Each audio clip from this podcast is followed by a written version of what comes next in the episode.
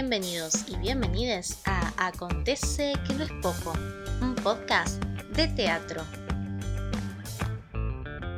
En el episodio de hoy conversaremos junto a Marcela Juárez. Ella es actriz, directora teatral, fundadora del Club del Teatro, docente, investigadora y directora teatral.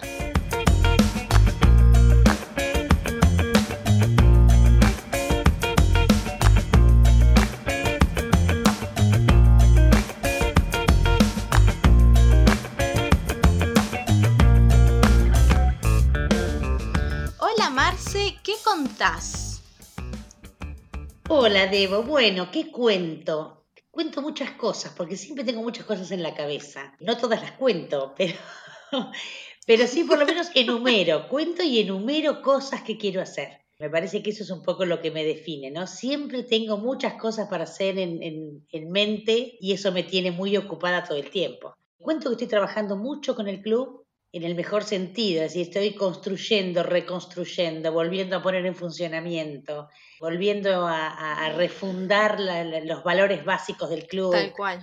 reencontrándome con esas cosas fundacionales del club que tienen que ver con el encuentro con la gente, que tienen que ver con la diversidad de las personas que van, Buenísimo. que tiene que ver con el hacer lo que nos gusta y hacer aquello para lo que estamos constituidos, ¿no? Yo les digo, eh, los que hacemos teatro es porque no podríamos no hacerlo. Uno puede estar un tiempito sin hacer nada, pero está proyectando lo que va a venir. Tal cual. Estamos todo el tiempo pensando en qué podemos hacer también, ¿no? Exacto. Sí, sí. ¿Vos sos de las que hace listitas y va tachando lo que ya hizo o no?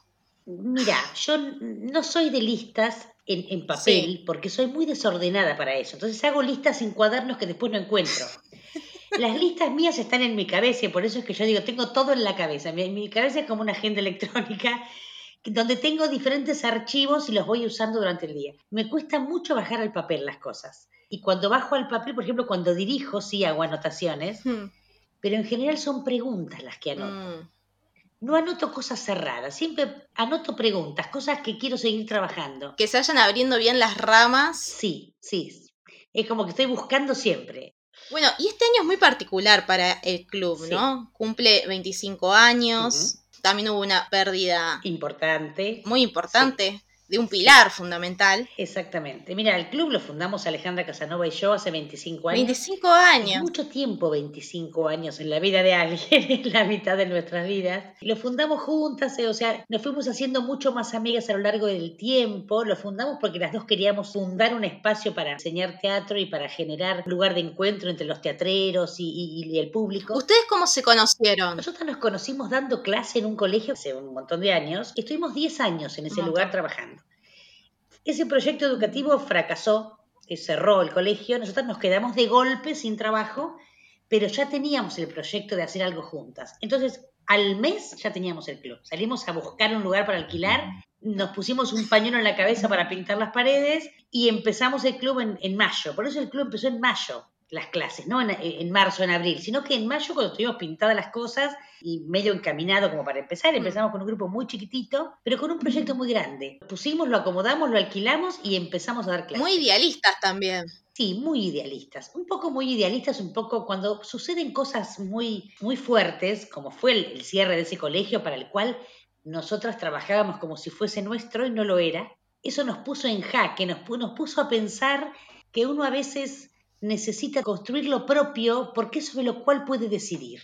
¿no? Me parece que nos hizo pensar mucho en eso y decidimos, bueno, seguir solas. Decidimos que no, no podíamos depender de que alguien nos diera un espacio para trabajar, teníamos que generarlo nosotras mismas. Muy idealistas y muy de reaccionar frente al hecho. No nos tiramos a llorar, no tenemos dónde dar clases, sino que salimos a inventarnos uno. Tal cual. Y en esa época no había, en realidad no había otro lugar que tuviese esas características, que fuese taller, que no fuese escuela, que tuviese ese- esa característica de ser un lugar de entrenamiento, un lugar donde cualquiera podría ir a hacer teatro, aunque no tuviera ni idea de teatro, aunque no fuera a ser actor. Me parece que esa concepción sí fue una propuesta muy nuestra y que creo que fue el éxito del club. Sí. Y también fue el primer espacio independiente. Sí, yo creo que sí. Mira, yo antes del club tuve otro lugar. Cuando yo tenía 19 años, junto con mi madre, que es profesora de plástica, pusimos un espacio de educación por el arte que duró 7 años. Pero no teníamos espacio de Mm. sala. Sino que hacíamos los espectáculos en un teatro que alquilábamos que era municipal. Yo mientras estudiaba teatro ya tenía mi espacio de formación para niños, era para chicos hasta 14 años. Yo estudiaba otro profesorado simultáneamente porque por un lado estudiaba para ser actriz, no profesora, y estudiaba un profesorado para complementarlo. Entonces ya había una, una inquietud por ese lado. Pero bueno, ese lugar lo cerramos en el 89 y después abrimos el club y no había otro lugar. En realidad estaba la escuela municipal solamente, que era para adolescentes a partir de los 16, pero no había una cosa para todas las edades. Claro, no había, dependía del municipio, pero en un espacio independiente donde cualquiera pudiese ir a hacer teatro. No, no había, no había, exacto. Y nosotros desde el primer momento decidimos ponerle club, un poco porque ya veníamos viendo que había una tendencia a pensar que el que hacía teatro o el que podía hacer teatro era aquel elegido, iluminado por el talento, con virtudes artísticas especiales. Y en realidad nosotros sabíamos, lo sabíamos desde el del alma, que el teatro es una actividad humana por excelencia, que es una actividad que tiene que ver con el juego y con todas esas cosas que traemos al nacer, y que no necesariamente es solo para los talentosos. Y empezamos a decir el teatro es un derecho. Y todo el mundo tiene derecho a hacer teatro, como todo el mundo puede jugar al fútbol aunque no sea Messi. Hermoso. Desde ahí lo fundamos y empezamos a trabajar con gente de todas las edades, con gente que venía a ver de qué se trataba, que no tenía idea de qué, de qué pasaba ahí adentro y bueno, empezaba a jugar y empezaba a descubrir y muchos de esos son grandes actores hoy de Tandil, muchos de los que empezaron para probar encontraron vocaciones y descubrieron cosas en sí mismos que, hicieron de ellos actores. Otros no. Otros no, pero hay otros que también lo tomaron como familia o como grupo de encuentro. Exacto. Y aprendieron a ser espectadores también, mm. descubrieron ir al teatro y llevaron a sus familias a ver espectáculos. Me parece que esa fue un poco la virtud del club, empezar a ser un gran grupo de gente que se iba ampliando cada vez más y que empezó a hacer que el teatro en Tandil empezara a funcionar como algo estable porque antes eh, había pocas funciones, el público que iba era poco, y bueno, sé que esto empezó a generar por lo menos un público más grande, más amplio, un interés en la comunidad por el teatro que se hacía en Tandil. Tal cual. ¿Y el nombre, el Club de Teatro, surge eh, inmediatamente o es un nombre que después se incorpora? No, inmediatamente, porque nosotros cuando empezamos a pensar en el espacio decíamos, no puede ser una escuela porque no queremos que la gente se reciba de nada acá. Queremos que la gente pueda venir a jugar, a, hacer teatro, a aprender, a entrenar, cuando después ya sabe todo, igual puedo seguir entrenando. Y tomamos un poco la idea de estos drama club que a veces hay en otros países y que tienen que ver con juntar un grupo de gente que se junta porque le gusta algo. Incluso la primera idea no fue tener una sala, fue dar clases y hacer grupos de ir al teatro juntos. Ay, esa fue la primera idea, que nunca la hicimos en realidad. Eso de ir al teatro, de viajar a Buenos Aires a ver un espectáculo, no lo alcanzamos a hacer porque después empezamos directamente, nos hicimos nuestra sala y nos dedicamos a quedarnos acá. Pero un poco, la primera idea de club fue esa, de generar un lugar de encuentro de gente con esa afinidad, gente que quiere compartir el teatro. Wow, qué linda, qué linda esa imagen, ¿no? De decir, bueno, nos juntamos todos para ir a ver teatro, nos juntamos todos para experimentar esto que está ocurriendo acá. Sí. Y para charlar. Y para charlar después y mm. para aprender, qué sé yo. Esa fue un poco la primera idea. No sabíamos que íbamos a tener un teatro nosotros. Lo hicimos al año siguiente. La primera salita la hicimos al año siguiente. Y después se fueron, bueno, agrandando, ¿no? La familia se fue agrandando, se mudaron despacio. Sí, fue creciendo en alumnos, fue creciendo en profesores. Al principio dábamos clases solamente Alejandra y yo y después en el 2000 ya vino Pepo de Buenos Aires y lo agarramos de los pelos para traerlo con nosotros y después fue, bueno, después fueron cayendo profesores porque eran muchos alumnos y fuimos aprendiendo también a delegar y a dejar que cada uno diera clase en aquel espacio o grupo donde se sentía más cómodo. Y estuvimos 15 años en el primer edificio, después ese edificio se vendió para otros fines, de hecho todavía está en obra y salimos a buscar y no encontrábamos nada donde meter 350 alumnos como teníamos y una sala. 350. 350. Era una locura. No encontrábamos ningún espacio donde pudiéramos funcionar y que tuviera posibilidades de hacer un teatro. Bueno, y finalmente encontramos el, donde estamos ahora, que es el antiguo Cine Plaza, que era carísimo para nosotros, pero conseguimos un convenio con la municipalidad a cambio de becas. Mm bueno, nosotros dábamos clase a un montón de gente y la municipalidad pagaba esas, esas cuotas de, clase y pudimos acceder a ese teatro que es donde estamos ahora. Fue un cambio enorme, Enorme. pero ya te digo, nos enteramos en enero que habían vendido el lugar, nos enteramos por el diario. Por el diario. Pero Sí, sí, esas cosas, esas cosas que pasan desprolijas, nadie pensó que ahí funcionaba un teatro, entonces lo vendieron, no nos dijeron nada. Bueno, y hacía 15 años que alquilábamos. Nos enteramos, empezó toda la lucha de, bueno, ¿qué hacemos con esto?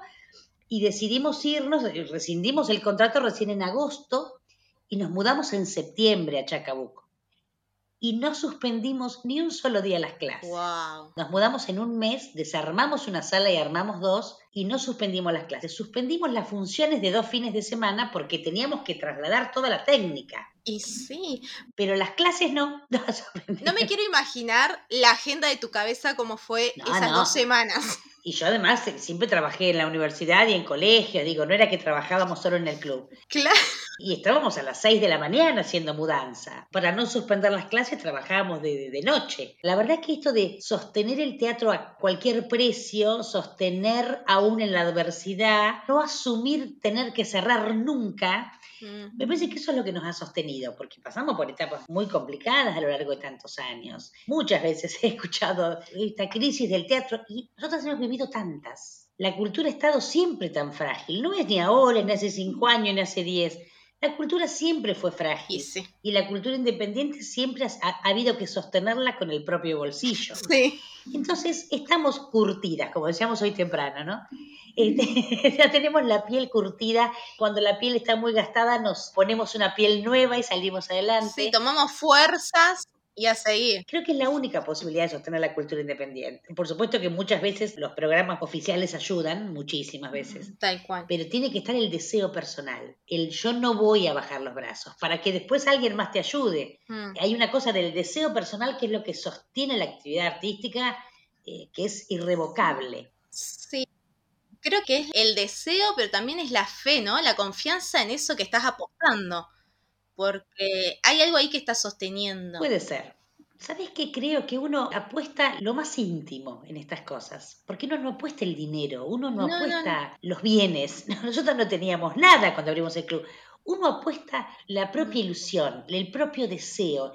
Por eso digo que es irrevocable. Abandonar un proyecto como es tener un teatro. Hablo del caso nuestro, ¿eh? No sé otros sí, sí. teatros cómo funcionan, pero para nosotras, para mí, hoy por hoy, abandonar por algún motivo el proyecto de tener un teatro es abandonarse a sí mismo. Creo que no hay otra manera de tener un teatro, si no, no tendríamos un teatro, tendríamos otra cosa, hubiésemos tenido otro emprendimiento. O no hubiese durado 25 años. Sin duda, hubiese durado cinco. Sobre todo porque digo, nosotros trabajamos toda la vida de otra cosa. No era que pusimos el club para vivir de eso, ¿eh? No, no, no. Era la necesidad. Lo pusimos porque lo queríamos poner, pero seguimos trabajando en escuelas y en universidades y, y sosteniendo nuestras familias con otras cosas. Es un emprendimiento muy personal, por eso es que no lo abandonamos. Qué lindo. Me gusta porque claramente es pasional y es contagioso. Porque si no, no estuviese tanta gente al lado, ¿no? Yo creo que sí, hay algo de eso, sí.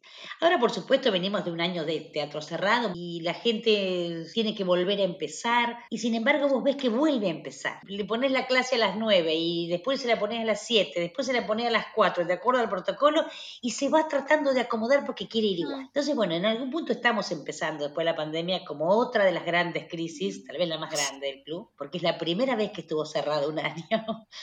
Y después de una enorme pérdida, porque nosotros eh, fuimos dos todos los 25 años y en este año no está Alejandra y falta la mitad del club, porque éramos dos, Eran dos. completamente diferentes en personalidad, pero tan complementarias que entre las dos hacíamos muchas cosas. Eso cambió. Tal no, esa figura de Alejandra, eso que ella aportaba, no está este año en el club. Entonces, bueno, se suplen otras cosas, pero aparece gente que hacía rato que no estaba y, y que vuelve porque quiere dar una mano y porque quiere estar y porque sabe lo que significa esta Tal etapa para el club. Entonces, bueno, es un- realmente una refundación del club. Y ahora estaban organizando otro espacio. Sí, mira, hace tres años el Instituto Nacional de Teatro saca una convocatoria que era para compra de sala o espacio para teatro independiente. Nos anotamos, presentamos nuestro proyecto, que era un súper carpetón para comprar una propiedad, porque dijimos, bueno, ya que salió nos anotamos. Yo creo que en el fondo pensábamos que íbamos a salir beneficiadas, pero no lo asegurábamos y salimos. El proyecto salió en segundo orden de mérito a nivel nacional. Fuimos siete salas eh, beneficiarias al principio, compramos un espacio que tiene un galpón atrás y empezamos muy de a poquito Mm. a, a tratar de transformarlo en un teatro. Sí. El año pasado teníamos unos fondos como para empezar a hacer la reforma grande, así que en plena pandemia, como dato extraordinario, así como fuera de lo común, es que con el teatro cerrado empezamos la obra grande de, Marconi y Roca, donde está el espacio nuevo. Se necesitaba ese tiempo, ¿no? De cierre y de descanso para que esto empiece a fluir un poco más y a, y a moverse. Yo creo que sí. Fue un año difícil porque Ale ya estaba enferma el año pasado, Mm. así que bueno, era como muy contradictorio. Era por un lado nos estábamos despidiendo y por otro lado estábamos apostando al futuro, así que realmente fue un año extraordinario, de, esa- de esas situaciones que uno no, no imagina. Muy conmovedor también. Sí, sí, yo creo que muy movilizador, muy movilizador y donde hubo que sacar fuerzas de cualquier lado. Eh, bueno, y la obra está en marcha y estamos todavía en obra así como muy estructural, ¿no? De cambiar todo el techo, de cambiar todo el piso, de poner los caños del agua. Todavía no se parece a un teatro, estamos haciendo la obra más gruesa, pero estamos en marcha. Y esta es la posibilidad de un espacio propio que va a quedar para el futuro, que no nos vamos a tener que ir, eh, que todo lo que pongamos va a quedar para la comunidad y para la gente del club. Es una, una nueva apuesta importante. Tal cual. Tal requiere cual. mucha energía, pero también que te renueva las esperanzas de que, bueno, lo que estamos haciendo va a durar. Es que sí, es eso. Saber que, que lo que están moviendo es de ustedes y no que después van a tener que devolverlo o que otro se lo va a llevar. Exacto, o buscar otro lugar. Claro, digo, esto de construir la casa propia me parece que es muy simbólico. Y tengo 25 años más que cuando abrimos el club de, de Rodríguez. Eh, y sin embargo tengo la energía para hacerlo, digo, que también eh, es algo que Mm. tengo que agradecer, ¿no? Sí, sí, sí. Y, y- y que te, te empujas a eso. sí, sí, tal O cual. sea, tenés esa energía que te empuja a hacer constantemente. Y que está bueno que también tenés como un batallón, ¿no? Que también te sostiene para seguir. Sí, sí, sí, sí. Creo que esto de club también en que uno trabaja para el resto, de que uno está muy pendiente de, la- de lo comunitario del club, también hace que uno responda a lo que los demás esperan de uno y el otro te ayuda. El club no es ni Alejandra ni yo, el club es, es otra cosa, es un tercero que está constituido por la energía de Wow. cientos de personas. Sí, sí, es ese espacio habitado por todas las energías que lo transitan. Exactamente, exactamente. Cambiando ahora un, un poco de tema. Bueno, vos sos, sos licenciada, además de ser profesora, también sos licenciada y has trabajado mucho eh, en lo que es el teatro oscuro. Sí. Acá en Buenos Aires está el teatro ciego, pero ha- hay una diferencia, ¿no? Entre, en- entre teatro oscuro y teatro ciego, ¿o es lo mismo? Esa diferencia existe por lo menos para mí. Vos sabés que es un tema sobre el que no hay mucho escrito, la verdad que no hay bibliografía al respecto y hay muchos grupos que se dedican a hacer teatro en la oscuridad, pero que no necesariamente se dedican a investigar o a analizar el trabajo. ¿no? Creo que esta diferenciación entre teatro oscuro y ciego, no sé si es mía, pero sí yo la suelo nombrar cada tanto, porque me parece que hay algunas diferencias de ideología. El teatro ciego según yo entiendo, tiene una vinculación con la ceguera. De hecho, hay actores ciegos que trabajan en los espectáculos como una, como una condición, Hmm, porque tiene entre sus objetivos el hecho de generar para los actores ciegos un lugar de desarrollo artístico. En cambio, el teatro oscuro es simplemente una propuesta escénica. No tiene nada que ver con la ceguera, simplemente es un espectáculo donde no se prende la luz. Ah, Como si fuera teatro danza. Bueno, teatro danza se, se danza y en otro no, pero no es que es para bailarines, sí, sí, sí. sino que es una categoría dentro de, de lo escénico. Sí, Yo trabajo teatro oscuro. teatro oscuro. ¿Y cómo fue que te surgió la idea de decir, bueno, voy a hacer un espectáculo de teatro oscuro? Mira, acá sí voy a hablar de los ciegos, porque una cosa que me sucedió hace unos cuantos años fue dar clase con personas ciegas. ¡Wow! En esa experiencia, más allá de que las personas ciegas eran ciegas y yo no, en esa experiencia descubrí algunas cosas muy fundantes para mí, que en ese momento no me di cuenta, ¿eh? las descubrí y las analicé muchos años después. En ese momento descubrí que tenía que buscar otra manera de comunicarme con ellos porque no me estaban viendo. Y en- entendí que ellos también se comunicaban conmigo de maneras diferentes, tenían otras capacidades que yo no tenía. ¿Y, y cómo hacías? Perdón, esto es muy de chusma, pero ¿cómo? Mira, lo primero que hice para trabajar con personas ciegas fue olvidarme de todo lo que había aprendido a hacer como profesora de teatro. Porque nosotros cuando aprendemos en la formación básica de profesor de teatro, uno trabaja mucho con el gesto, con el movimiento, con un montón de cosas que requieren de la percepción visual. Es cierto. Y en el caso de ellos había que buscar por otro lado, tratando de no caer en lo verbal. Entonces, bueno, creé un método para trabajar con ellos, que incluso fue el tema de mi tesis de grado. Este grupo con el que trabajabas ¿Todos eran no videntes o había algunos? Todos. Todos. Había algunos que veían un poquitito, muy poquitito, porque era una institución para ciegos. ¡Qué desafío! Un desafío enorme. Yo no tenía idea, nunca había visto una persona ciega y no sabía cómo comportarme con ellos. Estuve tres años ahí. Realmente a mí me enseñaron muchísimo. Incluso adapté un método de actuación que fue mi, tema de tesis de grado, porque empecé a ver qué hacíamos con los ejercicios que, que sabíamos hacer, pero sin la percepción visual. Eso me quedó a mí como una experiencia muy, muy importante, sobre todo porque empecé a ver que había otra sensorialidad posible a la cual no le estábamos dando importancia. Y empecé a investigar con ese tema. Muchos años después, eh, con un grupo del club que no tenía nada que ver con los ciegos, empezamos a hacer un entrenamiento en la oscuridad. Empezamos a hacer eh, eh, en las clases de entrenamiento actividades con los ojos cerrados, con antifaces en los ojos. Empezamos a probar qué nos pasaba en el cuerpo como actores al trabajar en la oscuridad. Y ahí empiezo a ver que hay otro teatro posible, mm. que esta construcción del teatro tan visual y tan auditivo pero sobre todo tan visual, tiene que ver con dónde estamos parados en cuanto al contexto, ¿no? Digo, que nos han enseñado que la vista es más importante que el resto.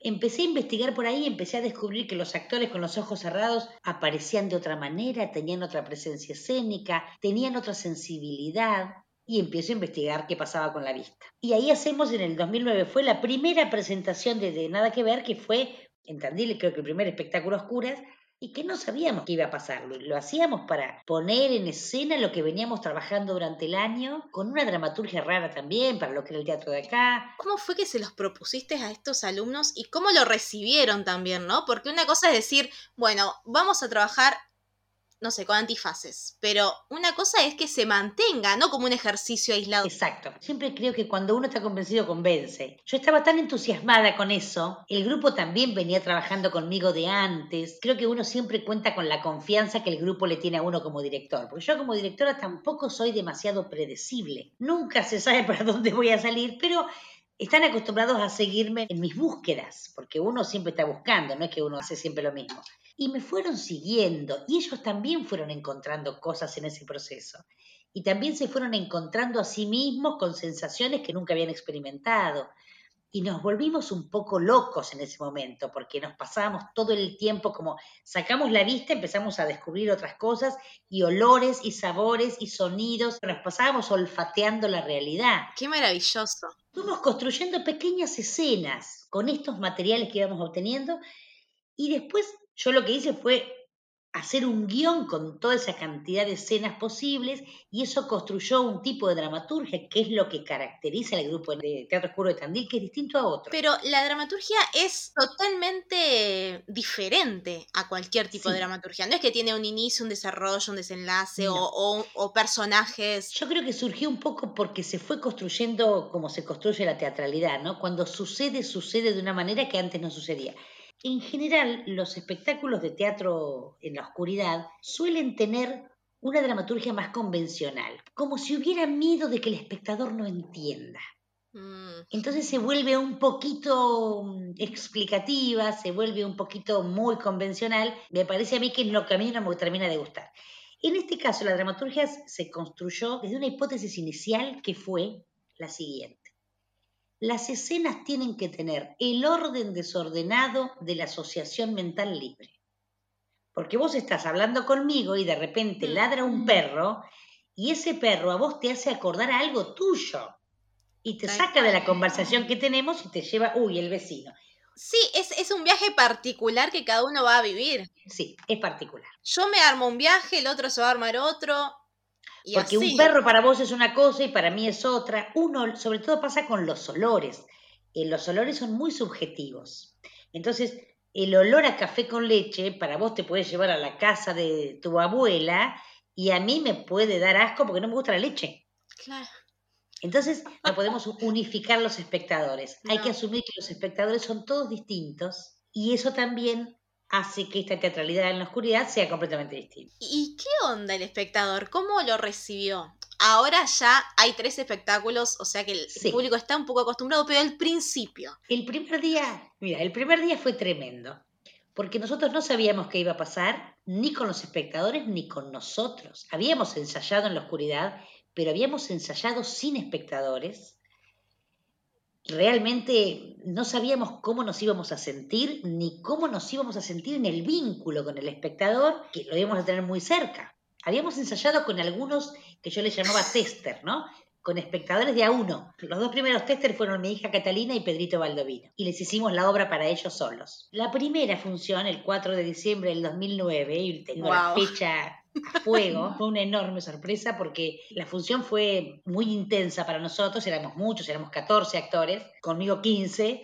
Terminó la función y nos encontramos con un público conmovido hasta las lágrimas y nos quedamos helados. No podíamos entender qué les había pasado. Lo que vino después fue agregamos funciones y agregamos funciones, la gente venía... Y, también pasaba esto de que, que no se podía decir qué pasaba. Yo recuerdo que fui la sensación que tuve fue terrible. Yo me había ya armado toda una historia de lo que pasaba. Yo no podía entender, porque encima ya entras con los ojos tapados y no podía entender como el recorrido que había hecho hasta sentarme, dónde estoy sentada.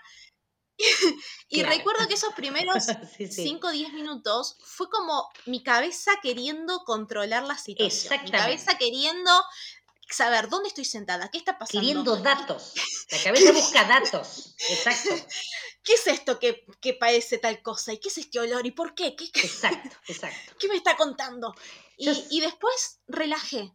Y cuando relajé, empecé a percibir todo, me fui llorando. Claro, es, Real. es súper común, ¿eh? Que uno va, uno va a lugares que no se imaginan.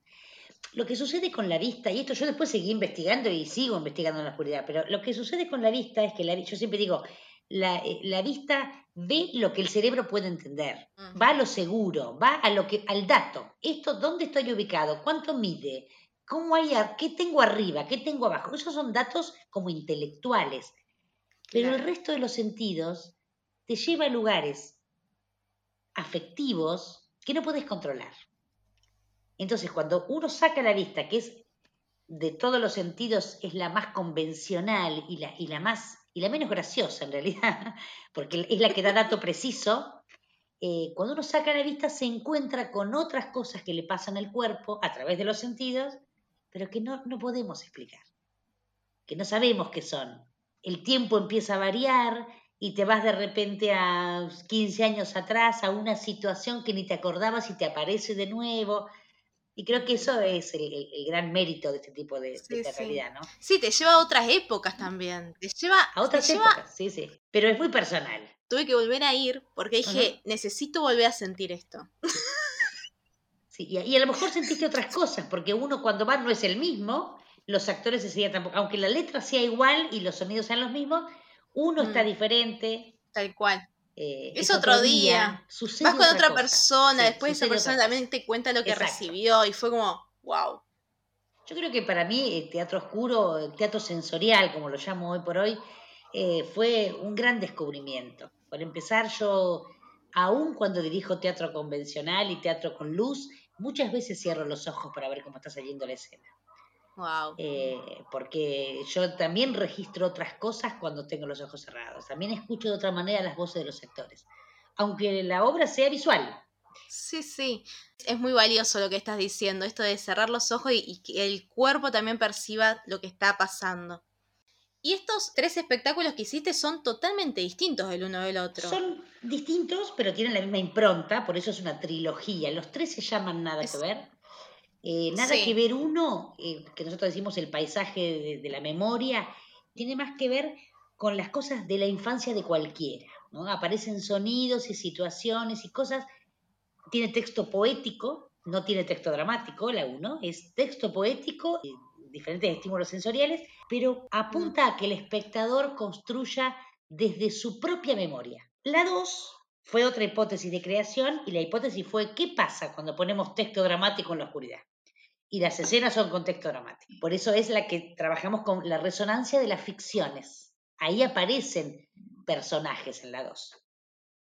y trabajamos sobre, sobre una dualidad que fue lo duro y lo blando como, como eje, con, incluso con aromas más intensos, menos agradables, menos mm. familiares. ¿Y esa dramaturgia la hiciste vos, la hicieron colectivamente? Las escenas de diálogo surgen en improvisación por construcción de dirección.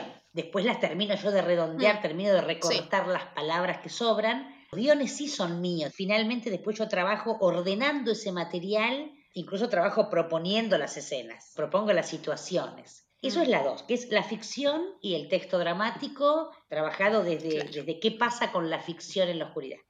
Y en la tres fue un poco más arriesgada, porque a lo que fuimos en la tres fue al uno a uno con el espectador. Terminamos de asumir que los espectadores son todos distintos y hay algunas escenas que hay un actor y un espectador. Rompimos con el bloque de actores, que igual funcionan como bloque, por supuesto, y hay escenas individuales, hay diferentes recorridos, no a todos los espectadores le pasa lo mismo durante la función, y a uno vive una escena y otro vive otra. Llevamos un poquito más al extremo esta cuestión de que el espectáculo es personal en transferista. ¿Y ahí van menos espectadores o es la misma cantidad? Más o menos siempre son 48 por el espacio que tenemos y porque hay un promedio de cada 10 personas más o menos cada un actor. Mm. Son elencos grandes que no se, no se pueden hacer con poca gente porque necesitamos un cuerpo de actores. Sí, que sostenga. Que sostenga y que puedan variar en voces, no ser el mismo mm. personaje. Gente que cante, gente que toque instrumentos, o sea, se le pide mucho al elenco de, Teatro en la Oscuridad. ¿Y el elenco siempre fue el mismo o fue variando? Fue variando, hay gente que está desde siempre, hay otros que entraron después. Para la tres incorporamos dos más porque precisábamos una determinada edad en una voz mm. y necesitábamos a alguien que hablara dos idiomas. Buenísimo. Entonces, por esa necesidad, porque en la 3 también hay otra hipótesis que es, no importa en qué idioma te lo diga, no importa qué palabras te diga, la situación va a llegar igual. No importa la palabra como literalmente por lo que significa, sino por cómo suena. Y los actores, vos ahí estás en el rol de directora, de dramaturga también. Los actores, ¿Tuvieron alguna resistencia o cómo fue el proceso para ellos?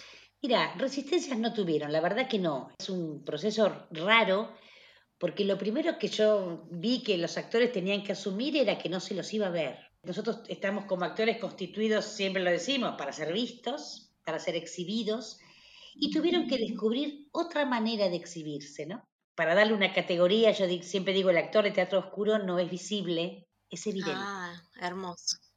Tuvo que encontrar otra manera de aparecer. El actor eh, de teatro oscuro no lo ves, pero lo sentís respirar.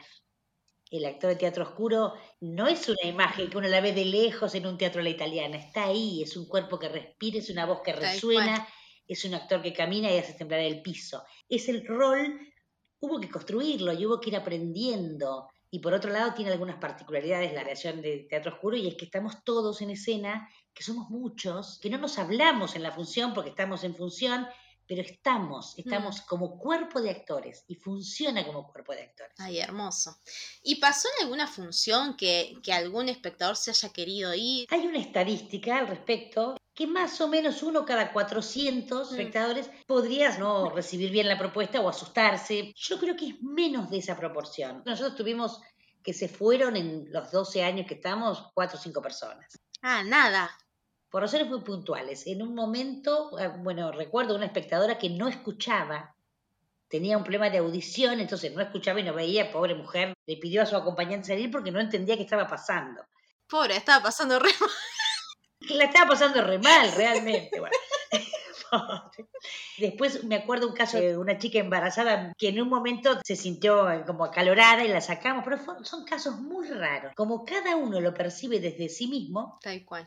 no tiene un único discurso. Entonces, bueno, es como muy amplio el público. Qué lindo, qué lindo. Un espectáculo realmente para toda la familia.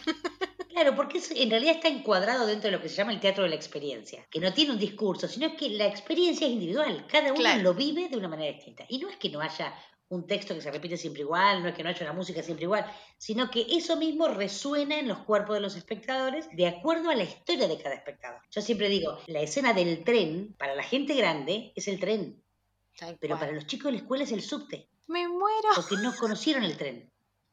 por ejemplo, ¿me entendés? Sí. Entonces, los sonidos son tan amplios como la historia de las personas. Mm. Claro, yo cuando escuché el tren me evocó Mm. al pasado. Me evocó a, bueno, está Exacto. alguien viajando en tren. O una película, sí, sí, sí, pero, pero Exacto, como o a una película viajé, o qué sé yo. viajé sí, ese sí. pasado. Canta, me encantan esas percepciones que cada uno tiene. Eso es lindísimo. Incluso nosotros, dentro del grupo, a veces llamamos a las escenas diferentes, porque nos resuenan diferente a nosotros. Cuando estamos armando las obras, Sí, a veces para uno es el tren y para otro es el sub. También somos diferentes nosotros. Después vamos construyendo un común y le ponemos nombre a las escenas, pero hasta que sucede eso, y a veces las escenas tienen el nombre que yo les puse y a lo mejor no era el nombre que los actores se habían imaginado. Uno cuando hace el guion después termina redondeando desde uno siempre, ¿no? Sí. Porque el, el director o el, el dramaturgo también es, es individual. tengo la última palabra. Claro, en el fondo tengo la última palabra y le pongo a la escena el nombre que quiero. y se acabó la Se acabó. democracia. Y ahora, ¿estás con algún proyecto nuevo este año? Sí, tengo dos proyectos. Sí. Dos proyectos. A falta de uno. A falta de uno. Uno tiene que ver con esto de sensorialidad, que ahora te lo voy a contar, que bueno, es un espectáculo que se va a llamar El Convite, que ya está en marcha, que ya estamos haciendo el acopio de material. No va a formar parte de la trilogía de Nada que Ver, sino que va a ser un, un espectáculo nuevo de Teatro de la Experiencia. Hay que ganas de verlo. Estamos ahí trabajando. Falta, falta todavía, pero bueno, ese se- supongo que para el año que viene. Genial. Y por otro lado, tengo un proyecto con Gabriela Cubas, que hemos trabajado juntas siempre, eh, la he dirigido yo, y ahora se nos antojó actuar las dos. Así que estamos construyendo un espectáculo muy desde, desde la base. Me encanta, me Lo encanta. estamos haciendo muy por gusto, no sabemos para cuándo, pero bueno, vamos a actuar las dos. Queremos que surja de nuestras inquietudes. Hay mucha gente que por ahí escucha que no hace Sí. teatro. ¿Cómo arranca el proceso? Mucha gente piensa, bueno, listo, tengo la obra en papel, me aprendo la letra, tengo el director, pero en un momento donde arranca desde la experiencia o desde lo que a uno le inquieta para empezar a movilizar. ¿Cómo arrancaron? Primero dijimos, vamos a hacer una obra de texto. Después, la obra que nos gustaba de texto no la podíamos hacer, eran muy caros los derechos. Empezamos a pensar por qué habíamos elegido esa obra y no otra, qué queríamos decir. Empezamos a pensar en nosotras como actrices, empezamos a pensar en nosotras como mujeres. ¿Por qué queremos hacer un, un espectáculo? ¿Qué queremos decir? Y al preguntarnos qué queremos decir, empezamos a hablar, porque muchas veces nos dedicamos a hablar, y empezamos a buscar cosas que decir y textos, y empezamos a leer material, y empezamos a encontrar lo que teníamos en común para decir y lo que no. El camino es un poco por ahí, el, el hacerse cargo de lo que uno tiene para decir como actriz y empezar a buscar el cómo. Tal cual. Me parece muy acertado esto de pensar el qué quiero contar. Porque creo que a partir de que uno responde el qué quiero contar, lo único que resta Exacto. es el cómo. Sí, sí. ¿Qué quiero contar? Después, bueno, vemos cómo lo mostramos o cómo podemos contarlo. Después uno busca el cómo. En ese que quiero contar también aparecen, digo, las preguntas que uno se hace y también aparecen el por qué uno es actriz o no, por qué somos actrices. En ese también hay otros por qué que buscar. Es muy interesante el proceso. Difícil porque uno cuando tiene el texto ya sabe que más o menos va para ahí. Nosotros no sabemos dónde vamos a terminar, pero la incertidumbre también es parte de un proceso creativo, ¿no? Sí, sí, sí, sí. Me parece muy importante esto de, de la indagación, que también es como vos decías hoy, ¿no? Como esto de, bueno, se tomaron este año para hacer un acopio, para investigar, para Sí. buscar. Trabajo de mesa. Exacto. Es muy Sí, sí. importante Que también. es un trabajo de mesa particular, porque es como hacíamos al principio, digo, estar olfateando la realidad para ver cuál es el olor que nos lleva a donde queremos ir, ¿no? Eh, yo Tal suelo cual. contar, eh, hoy me preguntaba si los, los actores de Nada que Ver habían tenido resistencia, ¿no? Y tiene que ver con cualquiera de los dos procesos, se parecen, el que estoy haciendo con Gaby como actriz o el que estoy haciendo con los chicos, se parecen en esto de que no sabemos a dónde vamos a terminar. Y creo que esa es un poco la pista, ¿no? De cómo uno debería construir los espectáculos. Hago este cuento porque es muy gracioso. Cuando yo estábamos armando la 1, nada que ver uno, Mm.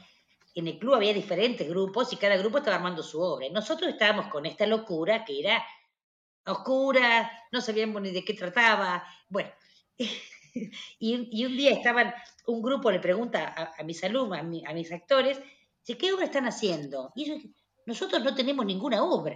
O sea, porque lo que estaban haciendo no entraba en ningún lado, no lo podían encuadrar. Y sin embargo terminaron construyendo una teatralidad absolutamente definida, que tiene un, un- un formato específico, pero que en ese momento todavía no le podían poner nombre. Porque también es esto de lo desconocido, ¿no? Como bueno, Claro, como es algo que, es un campo que es desconocido para mí, no tiene nombre, no, no tiene todavía no lo puedo eh, en mi cabeza una estructura. Exacto, no lo puedo categorizar. Y de repente somos niños de 5 años todo el tiempo preguntándonos el por qué. ¿Y pero por qué? ¿Y esto por qué? ¿Y esto para qué? ¿Y esto... exactamente, exactamente. Somos artistas porque nos hacemos preguntas. Es cierto. Me parece que un poco es eso también, si no nos, daríamos todas las respuestas y no buscaríamos más. Y creo que ahí está el, bichito, ¿viste? De, la búsqueda y del querer crear constantemente nos lleva a estar indagando. Marce, me encantó charlar con vos. Realmente aprendí un montón y, me divertí mucho. Bueno, eso está bueno, eso está bueno. Antes que te vayas, me encantaría que nos regales o algún consejo o algún tip o alguna recomendación que nos quieras hacer. Pues me quedé pensando. Mira, si te tuviera que dar un consejo en este momento, te diría, quédense pensando. No avancen sin, sin preguntas. Me gusta. No avancen sin preguntas. A veces uno avanza mecánicamente, porque ya sabe que es para ahí. Me quedé en silencio y me parece que el silencio, así como la oscuridad, tienen un valor tan grande, ¿no? De callarse mm. un ratito y escuchar qué pasa y, escucharse a uno y preguntarse de nuevo. Vamos con eso, con la oscuridad y el silencio. Esto fue Acontece que no es poco, un podcast de teatro. Si quieren saber más sobre Marcela, pueden seguirla en Instagram arroba Marce Juárez Smith o en arroba Club de Teatro Tandil. Mi nombre es Deb y pueden acompañarme siguiéndome en Instagram arroba donde podrán conocer más sobre mi contenido.